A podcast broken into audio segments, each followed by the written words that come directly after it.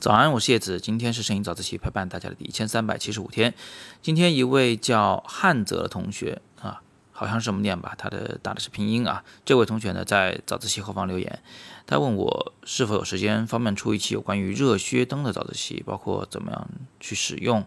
啊，什么样的场景应该有什么技巧，有什么可玩的附件等等。那我今天就笼统的跟大家讲一下这个所谓的热靴灯。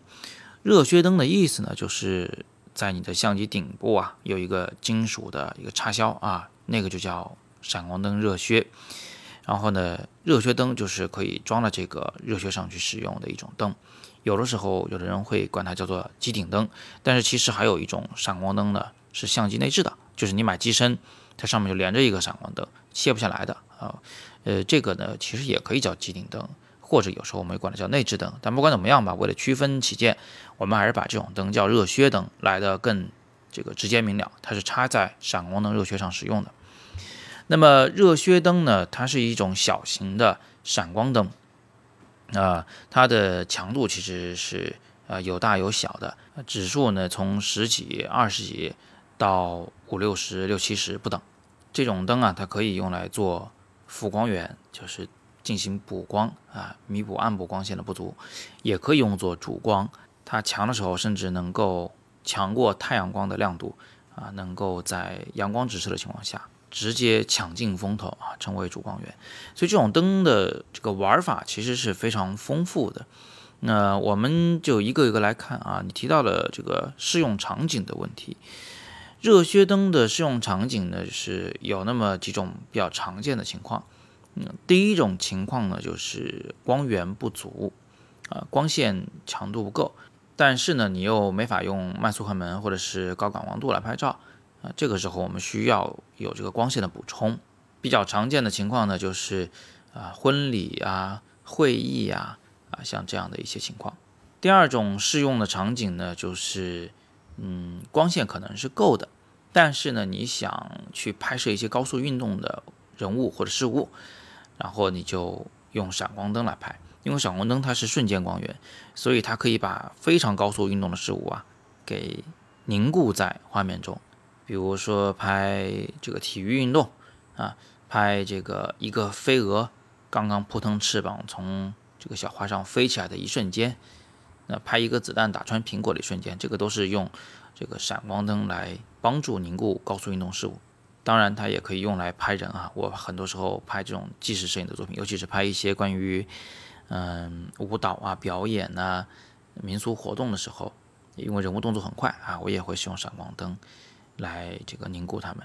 那么第三个适用场景呢，就是呃闪光灯它因为这个色温非常标准，它的光线成分呢，呃显色指数比较高，就是光谱比较连贯，比较接近于日光给我们的这个感觉。所以，当我们想要得到一个非常标准的色彩的时候，我们也会优先考虑闪光灯来拍，而不是其他的这个持续光源。那除了以上几种以外啊，其实闪光灯的应用范围还很广啊，但时间有限，我们在这里呢就不一一的跟大家来说了。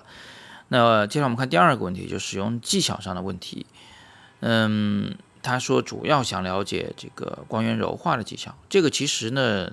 就我们用闪光灯啊拍摄，大体上可以分为三种方式。第一种就是叫所谓的直射，呃，那或者说叫直闪啊，就是等于把这个闪光灯的灯头直接朝向你要拍的这个事物或人物，然后呢对它进行闪光，因为它强度很大嘛，所以它会在这个事物上形成非常明显的高光、阴影、质感等等等等。它这个效果呢，有点像是在晚上拿一个特别亮的强光手电直射某一个事物时的那种效果，黑是黑白是白，黑白分明。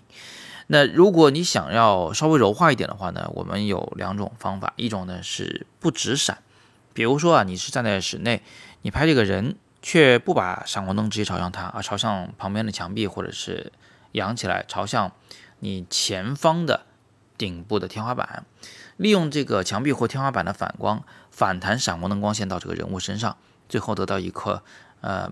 大面积的光源的这么一种效果。那这个呢，我们管它叫跳闪，就不直接闪光，进用墙壁或者天花板让闪光灯光线呢跳那么一下。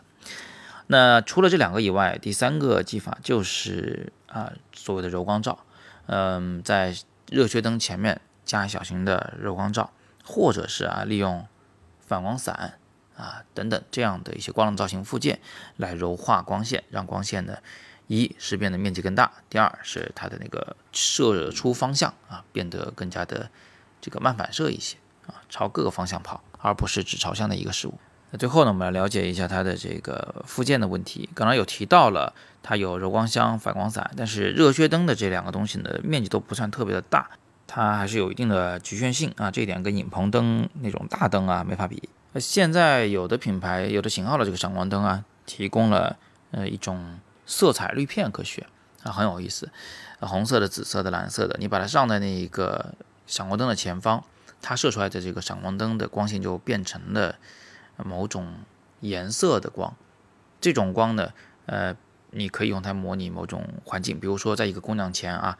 呃，主光辅光打一个红色的主光，蓝色的辅光，这看上去就很像是夜店里的这种气质。那如果你人物正面给的主光是白光，闪光灯的直接的光源，但是呢，在它的左右两个后侧方放两个呃侧逆光，红光、蓝光，哎，这个感觉就是很高科技。很未来的这么种气质，所以闪光灯的滤片其实是蛮值得去玩这种东西。有的时候啊，你还能找到一种就类似于柔光板的东西啊，让光线就发散的更厉害一些。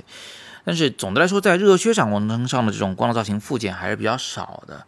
不是特别的丰富。嗯，但是有一种东西呢，你可能几乎是必备的，这这至少对我来说几乎是必备的，就是呃这个离机引闪器啊，通过无线。然后让这个机顶的热靴闪光灯啊，能和相机的机身分开来使用，啊，这个几乎是必备的。因为你要是不能让闪光灯分开机身使用，它就永远都固定在呃这个相机的机身的顶端，这就会导致它拍出来的光线都非常的单一，方向不能够被控制，那这可玩性就大大降低了。好，那今天我们就暂时先聊这么多啊。其实关于热靴闪光灯呢，确实还有太多太多可以分享的东西，但是我们时间有限，大家如果有什么问题啊，关于闪光灯的或者关于其他方面的，都欢迎在底部向我留言，我会尽力的为你解答。更多摄影好课，请见阅读原文。今天是摄影早自习陪伴大家的第一千三百七十五天，我是叶子，每天早上六点半，微信公众号摄影早自习，不见不散。